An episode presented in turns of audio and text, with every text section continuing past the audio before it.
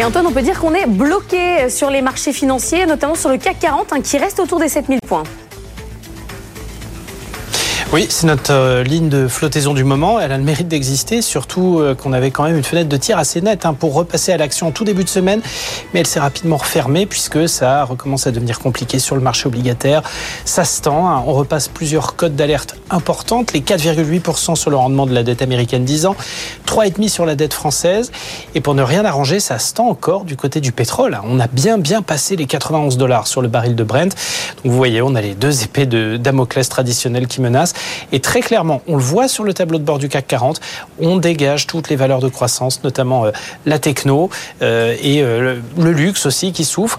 Au vu de la tendance à Wall Street hier soir qui commençait à faiblir et de l'Asie ce matin qui amplifie un petit peu le mouvement, c'est franchement négatif. On va se dire qu'une ouverture stable sera déjà bien payée pour le CAC 40. On va espérer pouvoir conserver hein, ces 7000 points, mais dans cette configuration particulière, sans même parler de la prime de risque géopolitique, ça quand même compliqué.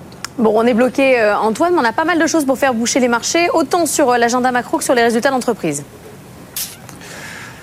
Ben oui, pas mal de statistiques à venir. Alors, on a eu la croissance chinoise tôt ce matin, vous en avez parlé, elle est supérieure aux attentes à 4,9% sur le troisième trimestre et ça, c'est plutôt une bonne nouvelle. L'activité euh, industrielle et services est plus vigoureuse que prévu, mais on attend pas mal d'autres données. Ça risque de pas être exactement la même limonade. On attend euh, notamment du côté du Royaume-Uni l'inflation pour le mois de septembre. Elle serait encore sur une cadence très élevée, hein, de 6% et même 6,5% en données harmonisées Union européenne.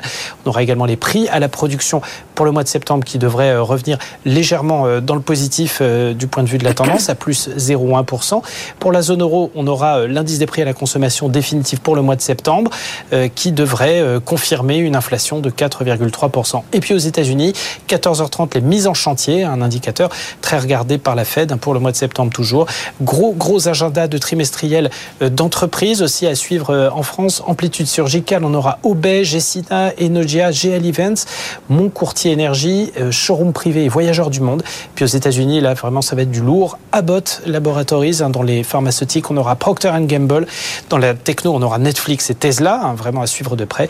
Et puis, gros chapitre financier toujours avec Travelers et US Bank Corp. Merci Antoine, on se retrouve dans 10 minutes pour les cryptos.